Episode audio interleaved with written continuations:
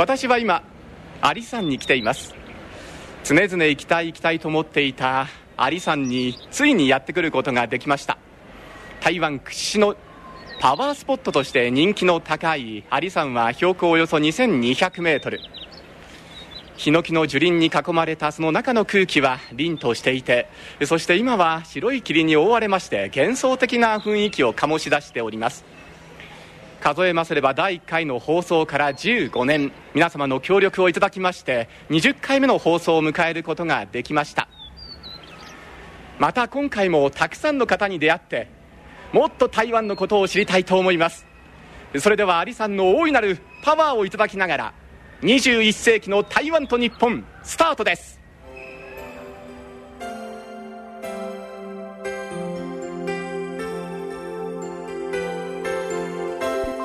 アジアフレンドシップシリーズ。21世紀の台湾と日本。台湾の元気を訪ねて。二十一世纪的台湾和日本还原台湾的原迹。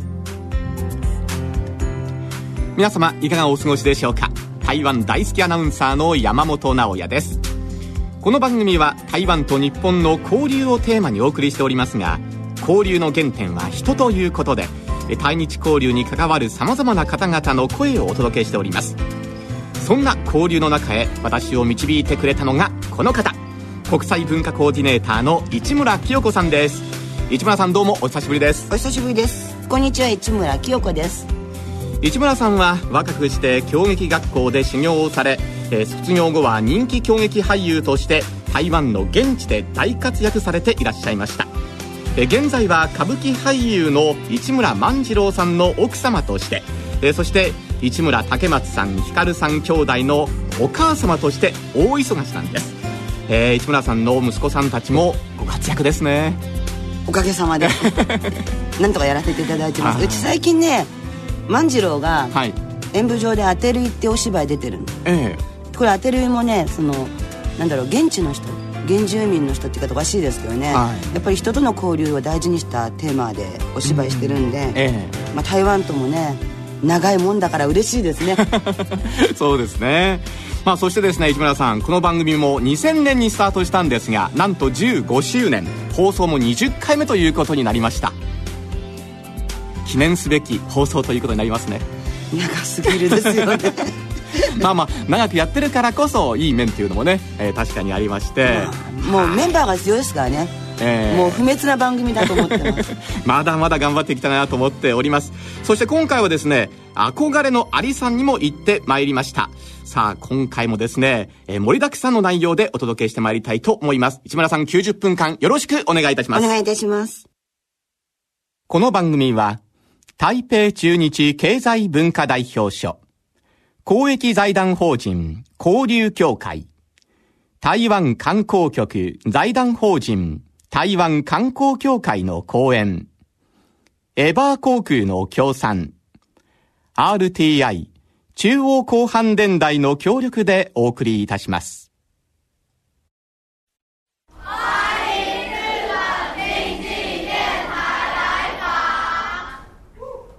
21世紀の台湾と日本。台湾の元気を訪ねて。改めまして皆様こんにちは。日本における台湾の顔と言いますと、日本での大使館機能を果たす台北中日経済文化代表種の代表です。それでは、新志順代表からのメッセージで番組をスタートいたしましょう。対日交流の現状を紹介するこの特別番組をお聞きいただき、大変嬉しく思っております。対日関係は近年大きく進展しており、誠に喜ばしい限りです。まず、昨年、対日間を往来した総合旅行者数は460万に達し、これまでの最高を記録しました。次に、若い人たちの交流面では、昨年10月対日間のワーキングホリデー今日でビザの発給枠が年間5000名へと拡大し、さらに多くの若い人たちが働きながら学ぶことができるようになりました。昨年最も注目された対日文化交流の出来事は台湾の国立呼吸博物院の貴重な文物が初めて日本で展示されたことです。2016年には東京国立博物館の国宝級の文物が台湾で展示されることになり双方の文化交流がますます盛んになることでしょう。経済関係についてですが台湾にとって日本は3番目。日本にとっても台湾は4番目の貿易パートナーです。今後は経済協力協定などにできるだけ早く調印し双方の経済貿易関係をより一層強化していきたいと考えております。最後になりますが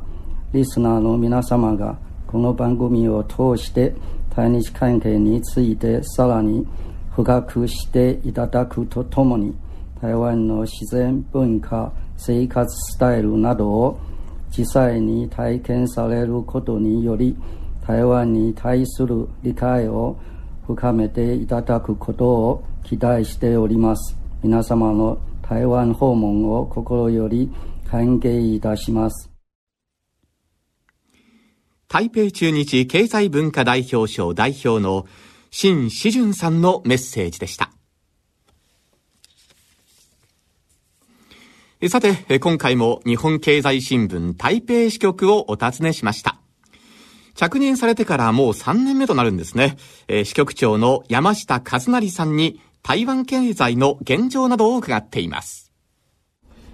えー、最近のあの台湾経済なんですけれども、えー、2014年の台湾経済はあの台湾企業が米国のあのアップル、えー、と非常にあの関係が深くてですね、えー、そのスマートフォン景気などに支えられて、まあ、2014年の経済は非常に好調だったんですけれども最近ここに来てあの世界のスマホ景気がちょっと鈍化しておりましてですね、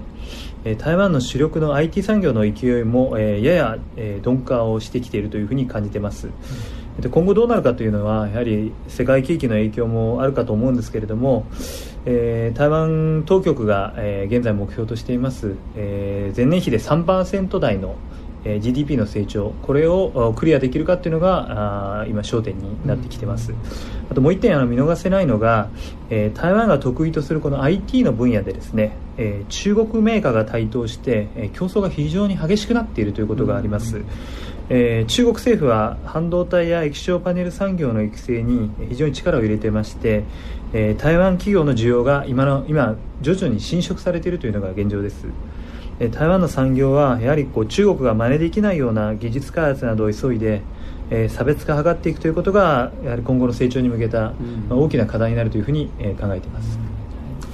さあ来年1月にはですね総統選挙が行われるということなんですが、まあ、その選挙がこの台湾の経済に及ぼす影響みたいなものはどのようにお考えでしょうか？そうですね、えーまあえー、今回あの4年に一度の選挙があります、えー、前久総統はもうあの2期8年あの満了しますので、まあ、今回は、えー、与党の国民党と、えー、野党の民進党ともに、まあ、新しい候補で戦うことになるんですけれども今現在あの親中、まあ、親中と言っちゃ悪いですけれどもあの、まあ、よりこう中国に友好的なですね与党・国民党に非常に逆風が吹いています、えこれはやはりあの前級政権の支持率がもともと低いということとですねあと、まあ、非常にこう中国の影響力が増してくることに台湾の若者を中心として非常に警戒感が高まってきているというのがありましてこれが非常にこう与党の国民党に逆風になっています。えー、じゃあ、えー、もしその民進党が、えー、勝利した場合にですね台湾経済に対する影響というのはやはり今あの台湾と中国の影響あの結びつきが非常に強まっている中でですね中国はこう台湾があ民進党があの政権を取った場合ですね彼らはあの台湾あの独立をあのより志向している政党ですのでこう非常にこう台湾と中国との、まあ、例えば経済交流などをね一部制限するような動きも中国は今見せています。そうした中で、えー、やはりこう民進党が政権を取った場合にですね蔡英文氏が、えー、中国をとある程度妥協できるような例えば経済政策なりこういろんな対中政策を打ち出せるかっていうのが、えー、今後の課題になってくるんじゃないかというふうに考えています。まあ、そんな中文化的な、ね、交流という面ではかなりこう促進が進んでいるような感じもするんですけれども。そうですね、えーあのまあ、私、最近あのこう漫画とかアニメフェスティバルにあの行ったんですけれどももう会場で聞いてみると、まあ、ほとんど9割がですねえ台湾のアニメや、えー、漫画は9割が日本の輸入物だと 一方でこうやはり台湾産独自のものがなかなか育たないというのもあるみたいなんですそういう課題もあるみたいなんですけどもやっぱりこう非常に日本をついてくれてるっていうのはありがたいことですので、うん、えー、今後ただ一方でこう最近あの韓流にですね韓国のこうあの文化に、えー、がだんだん入ってきてこう日本も押され気味というのがあるようなので。えー、もうちょっと頑張らなければ日本もですねもっとこう、まあ、台湾の人は、えー、日本のものを好きだっていうやはりこう思い込みもあると思うのでもっとやはりこうそれをですねこう韓国とかに負けないようにどんどんさらに強化していくっていうこれまた取り組みもまた一つ大あの非常に重要なんじゃないかなというふうに思ってます。日本経済新聞台北支局長の山下和成さんでした。大家好，我是哈日幸子。皆さんこんにちは。日本大好きなエッセイストで漫画家のハーリーキョボです。番組15周年20回目おめでとうございます。私はハーリー族としてこの番組はこんなにあの長く続けることはとても嬉しいです。山本さんと一緒にあのたくさんのところ回りましたね。あのこの番組通してもっと台湾の良さと美味しいものをあと楽しいスポット日本の皆さんに紹介できたらいいなと思ってあの今後また機会があったらぜひ一緒に回りたい。これからもよろしくお願いします。謝謝それではこれより台北中日経済文化代表所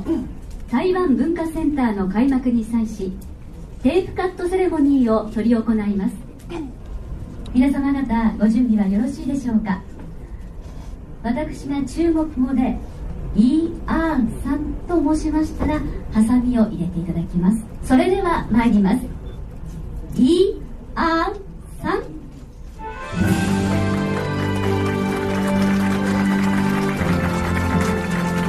市村さん、はい台湾文化センターが東京虎ノ門にいよいよオープンしましたね。そうですね。すごかったですね。ええ。ー、いやこのオープニングセレモニーなんですが本当にたくさんの方がいらっしゃってましたね。本当にもうなんか人のあれですね。歩き場所がないとか居場所がない。ぐらいの盛況で、は い、おめでとうございます、えー、はい。えー、ね文化センターがこう新たにまたオープンしたということでこれからのまた期待感というのも終わりにあるんじゃないですか？まあ、あの、専門になるっていうことよりも、うん、もっと広くたくさんの方に文化を知ってもらって台湾のですね、はい、で、もっと台湾を身近に感じていただいて、うん、さらに友好の関係を深めていただくという目的の上では素晴らしいことだと思います。そうですね。さあ、台湾のですね、文化部長、日本の大臣にあたります、江猛慶さんから、日本の皆さんにこんなご挨拶をいただいております。I'm so happy uh, and so honored to be here uh, to join the Taiwan Culture Center as uh, his uh, uh, established and uh, grand opening. And here I, I would like to thank you so many Japanese friends. They give out so so many assistance because the the friend from Japan, we we may have this opportunity to hear to a performance, our uh, culture, to exhibition, our artists' work here. Uh, after all, after all, I like to thank you, our bosom friend from Japan. Thank you. 高儲けえー、文化部部長からのメッセージなんですけれども、えー、英語でのご挨拶でした。市村さん、どういうふうなお話だったんでしょうか？多分今回、あの、大臣は非常にこの文化センターの開会に喜んでおります。で、心からの、あの、皆さんの協力に対する、えー、謝意を申し上げますというふうにおっしゃってました。で、まあ、日本と台湾はお互い、あの、えー、人々がたくさんの交流を持って、これからさらなる相互の文化の発展に、まあ、寄与していく一端を、この文化センターが担えれば、非常にいいと思うし、お互いのその人々の交流がさらなる友好につながって、相互の、えー、関係がより深まること、一層深まることを心から願ってますという。とても喜んでいらっしゃいましたね。そうハッピーで始まって。えー、だからあの、文化っていうのは割とこう、なくてはならない重要なものなので、うん、台湾の文化センターはこれから何を日本で発信していくかっていうのは、ものすごく目が離せないし、うん、ある種、えー、期待感に溢れてる、えー、そんな感じがしました。はい。はい。わかりました。さあ、そしてですね、会場には、台湾でも人気の女優、田中千恵さんも来場されていました。やっぱ台湾と日本ってすごい距離が近いと思っていてもっと本当に文化を通して多くの交流ができればなと思っていてあの個人的な意見かもしれないんですけどまだまだ日本の人たちは台湾の文化に接する機会ってそんなに多くはないと思っているので今回のこの台湾文化センターを通してもっとお互い文化を通して理解し合えたらいいなと思っていて文化は本当に愛情と一緒でこう国境を越えることができると思うのでもっと文化交流がお互い盛んになればいいなと思っています。えー、田中千恵さんのメッセージもご紹介いたしました。さあ、この後はですね、台湾文化センターのセンター長、周文生さんに今後の予定などにつきまして伺っております。開幕してから、まあ、ずっとその6月からその8月12日までが古い写真を通して台湾を知るというようなあの写真展を開催しています。これが台湾の著名な写真家張翔斗さん、まあ、彼が台湾の行政院文化賞を受賞した著名な写真家でその写真を通じて台湾を理解する、まあ、1930年代から70年代の台湾をその写真を通じて見れば大体台湾の社会の変化が分かるんですがでその後、えー、その7月のあの間に、えー、映画を通じて文学を通じて台湾を知るというようなシリーズがあります。でその東京の出版社と提携して映画関連の文学作品を選選んで映画と文学のシリーズなあの座談会を開催します。で8月の初め頃にはすでにその飯田人形フェスティバルに参加する著名な人形劇団あの台湾で言えば舞台師の劇団の新興閣というあの人形劇団のあの小林壁先生を呼んで8月1日から3日の間に、えー、当センターで、えー、台湾の舞台史を日本語でやります。それはもう台湾で唯一日本語で台湾の人形劇をやれる先生でぜひ、えー、その皆さんを逃さないように、まあ、以上なようなものが次々展開します。でまたその台湾と日本の芸術を勉強する若者の集会もあのセンターで、えー、展開するつもりで、え、東京芸術大学と多摩芸芸術多摩美術大学で勉強している台湾の留学生と日本のアーティストたちの交流会もセンターで、えー、今企画してます。はいあのまあ、非常に小ぶりな文化センターですがでもあのこれからこの小さい文化センターから台湾文化の発信を積極的にやります。で皆様もぜひ、えー、気楽にあの訪れてください。あのもういつも皆さんに開放してますからぜひ気楽に置いてください。台湾文化センターセンター長の朱文生さんのお話でした。さあこの台湾文化センターは東京メトロ虎ノ門駅から徒歩1分ととにかく便利なところにあります。ぜひお気軽に足を運んでみていただければと思います。開館は月曜から金曜の朝10時から11時半。そして午後の1時から5時までです。資料もいろいろありますんでね。とにかく台湾文化の今のみならず歴史やそして多様性なんかもですねよくわかるかと思います。イベントなどの各種お問い合わせは電話03-6206-6180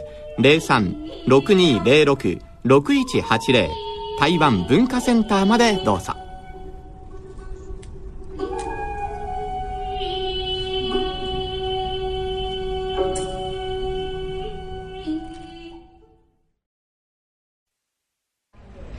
大家好，我们是漫仔少爷哈。你好，我是 Miki。你好，我是タク。金多多指教。金多多指教。どうも、漫才本モと申します。私がミキです、えー、僕がタクと申します。よろしくお願いいたします。お願いします。はい。大家好，我是 Miki。大学生的时候去留学一年了，所以会说中文一点点。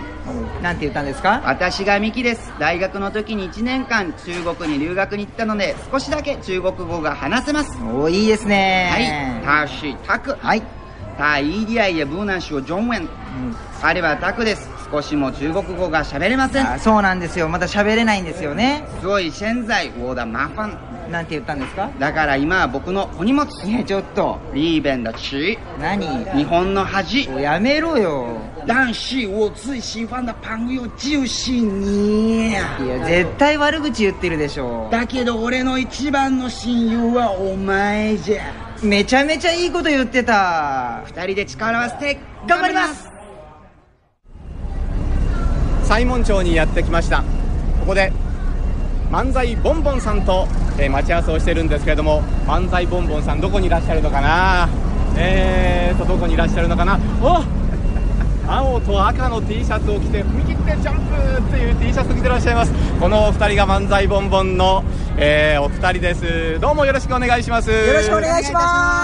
あのどういったわけで台湾にやってきたんですか？えーと吉本興業のアジア住みます芸人というプロジェクトで1年以上台湾で活動するというそういった活動でことで、はい、はい、させていただいております。たくさんまたまた無茶な企画に乗りましたね。いや本当ですよまさか台湾で住んで芸人活動するなんて考えてなかったんで、えー、なかなかに戸惑ってますけども。はい、えー、こちらにやってきてミキさんもうどれくらいになるんですか？えっ、ー、と1か月ちょっとになりますね。はい。どうですか？暮らしには慣れました？暮らしには慣れたんですけどもいかんせんまだお仕事がいただけてないんでこれをきっかけにお仕事がただけたらと思っております。お仕事というのはたくさんどういうふうにしてさあこの漫才ボンボンのお二人なんですけれどもね、えー、現地で中国語を猛勉強しながらですね、えー、自ら新聞社それから雑誌社テレビ局イベント制作会社など、えー、回りましてね売り込みそしてマーケティングを頑張っているということなんですけれども、えー、市村さんもですね単単身で台湾に渡りまして狂撃俳優として、え活躍されたわけなんでねなんかこうアドバイスできることが終わりになるのかなと思うんですけれどもいかがでしょうか？台湾は何でも叶うとこですよ。ははは自分がやりたいと思った夢は絶対叶う、ええうん、それは自分を信じるっていうことよりもまず絶対後ろを振り向かない台湾人の人たちの気質を学ぶことです、うんうんうん、彼らは諦めないんじゃなくてもうすぐ次のことを考える強い人たちです、ええ、だからここに行けば何て言うのかな後ろを見ることはないですよ、前しか見ない。道はいっぱいある、それを開けるのは彼ら。もっともっと慣れてもっともっと台湾の人たちの情に甘えて一歩踏み出せば成功するんじゃないですか？うん、うん、ぜひね。そう。ええ。ー、なんか大きな成果を上げてまた日本に帰ってきてほしいですもんね。そうですね。まあ頑張る頑張らないじゃなくて自分を信じてできると思ったらやる。これ台湾の人がきっと教えてくれます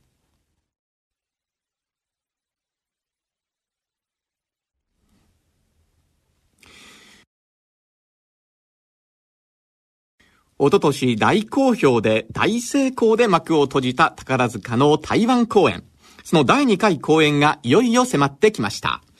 今回の演目は、えー、宝塚といえばというぐらいですね、大変人気の高いベルサイユのバラです。まあ、というわけで現地ではですね、ますます盛り上がりを見せているというそんな状況です。この公演は8月8日から16日まで、台北国家義劇院で行われるわけなんですが、その公演を前に、花組の男役トップのあすみりおさんに抱負を伺っています。あの、私たちが、えー、あの、記者発表に、うん、えー、行かせていただいた時も本当にあの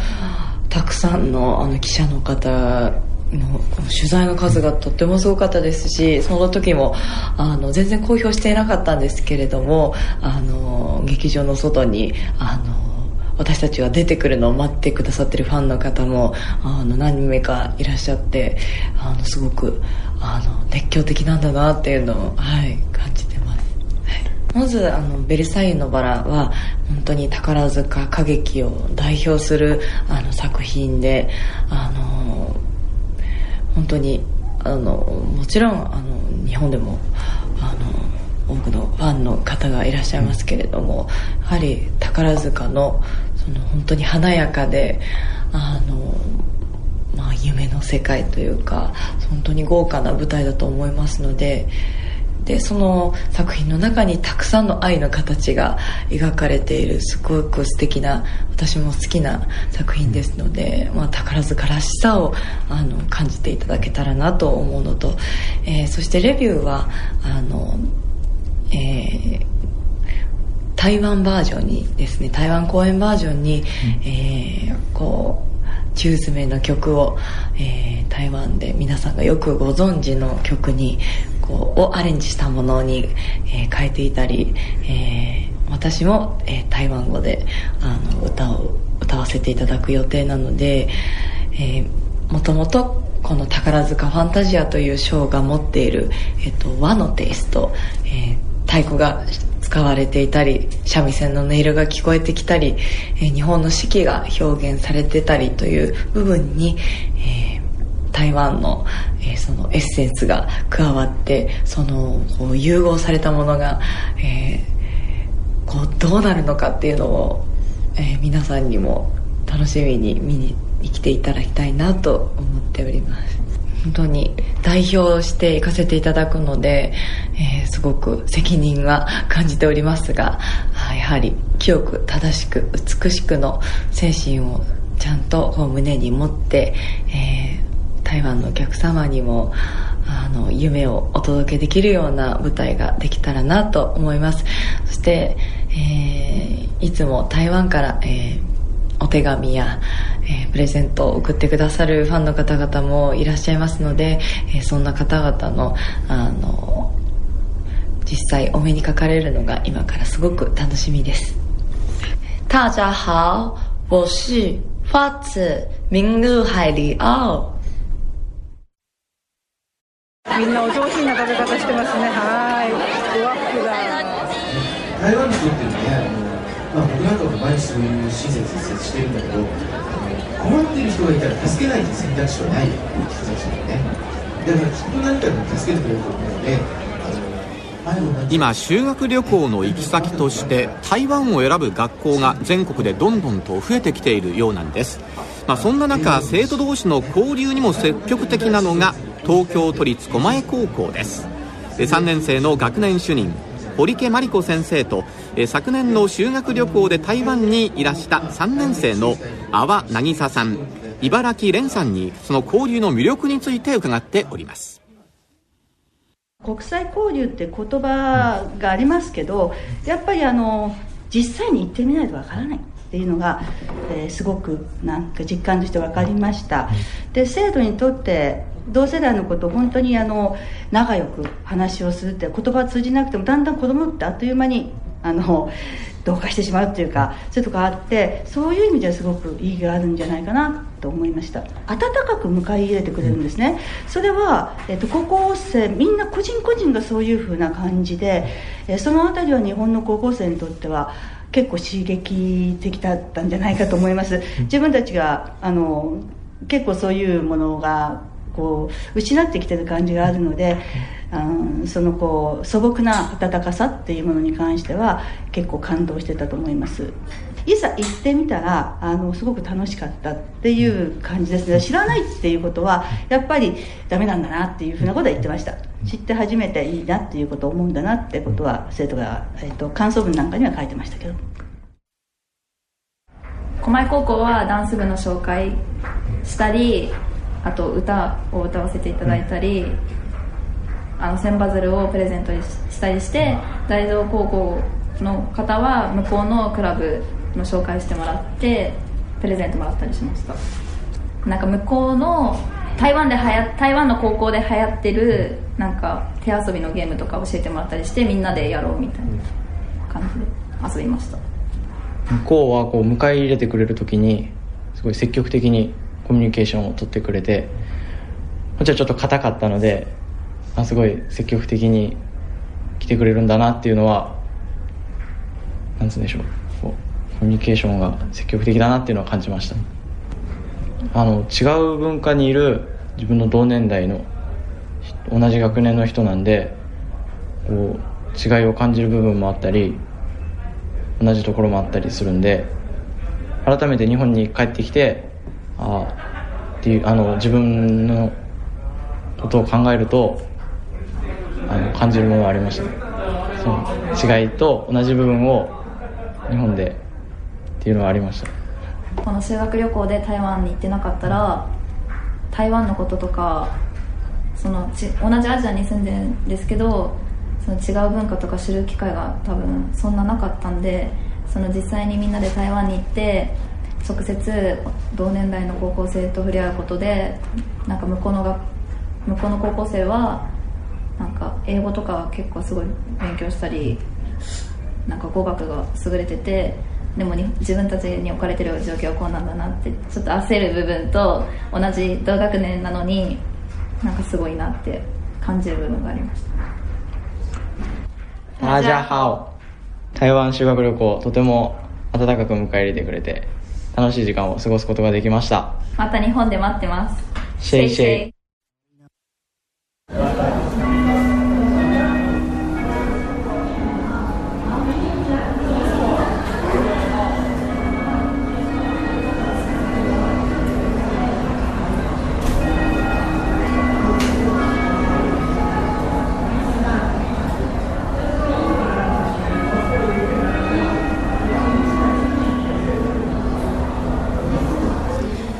今ご紹介いたしました都立狛江高校とお互いに行き来しておりますのが台北の中心部に位置する大道高校です。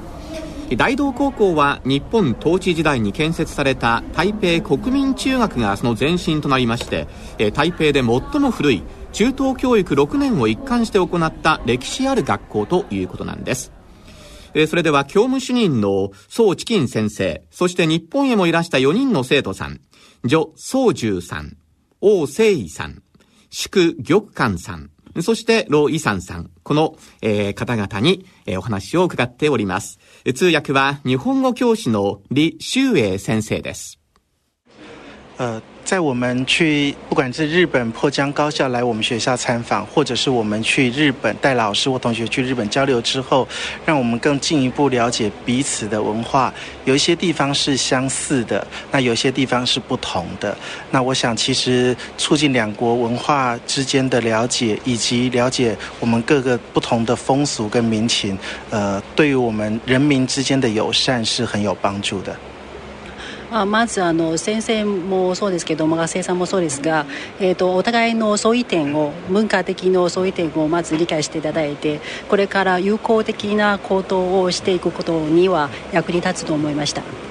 此后，除了日本的破江高校之外，我们在这今年的四月也邀请了三田高校 Mita Mita Senior High School 来我们学校交流。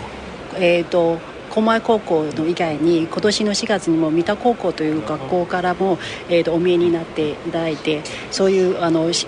あの行動をこれからも続けたいと思います。我觉得应该就是跟他们日本学生就是有交流，有有聊天，就是就看，因为他们的社团不是强制参加，然后我们是就有听到他们说什么他们的社团是回家，就觉得很很特别。はい。あまずあの学生さんと一緒にお話をすることができてとても良かったと思います。特にあのサークルの話についてはいろいろ話しましたのでとても印象深いです。是觉得那个社团表演的时候，觉得他们很厉害，就会很那种古筝啊，然后插到那种保留传统文化，觉得他们超厉害这样。あのお琴のパフォーマンスがありましたんですよ。あの狛江高校で、えー、それを見てとても感心しました。それはもうすごく伝統的なものでで今の若い者がみんな習っていることがすごいなと思いました。我觉得他就是在交流、互相互相聊天的过程中，我可以发现，就是很多兴趣都一样，然后而且而且就是能能偶尔能在其中发现两国不同的差。えっ、とあのクラスに入っていろいろ授業を聞いてもらったんですけども、えっ、とびっくりしたのがやっぱりあの興味があの一緒に同じ興味を持っていることはすごくあの嬉しいなと思ってでまたあのその中のあの話の中でそういう点文化のそういう点が分かっててそれがそれも良かったと思います。是和就是在我们校内参观的时候，可以看他们内部就是大概长什么样子嘛，然后还有跟台湾的学校有什么不一样あのキャンパスをいろいろ案内してもらったんですけど一応自分の学校がどういうところが違うかそれを比較的ができてとても良かったと思います要好好学好这样可以跟他们交流更多真的日语好好学好 まず日本語をもっともっと勉強しないと交流ができないでそれをぜひあの勉強してほしいって不要避讳去表达自己，就算用就算用不会不会讲多少日文，也可以多少讲一点，然后搭配英文那些，然后手势也可以，就是多去表达自己，让对方了解就可以。あの自分の言いたいことをちゃんとはっきりあのうまくいけなくてあの話してなくても手振りで英語でも何でもいいから、えーと、やっぱり交流できるように、えー、みんな頑張ってほしい。我觉得就是不要太害羞，就是大方一点，就是可以主动跟他们聊天，因为他们就是其实就是在聊天过程中都可以学到很多，就是你主动一点的话可以学到更多。あの積極的に話をかけるのがあの自分のアドバイスなんだけどもみんな社員ですから損したんじゃないかなと思います。また台北で東京でお会いしましょうね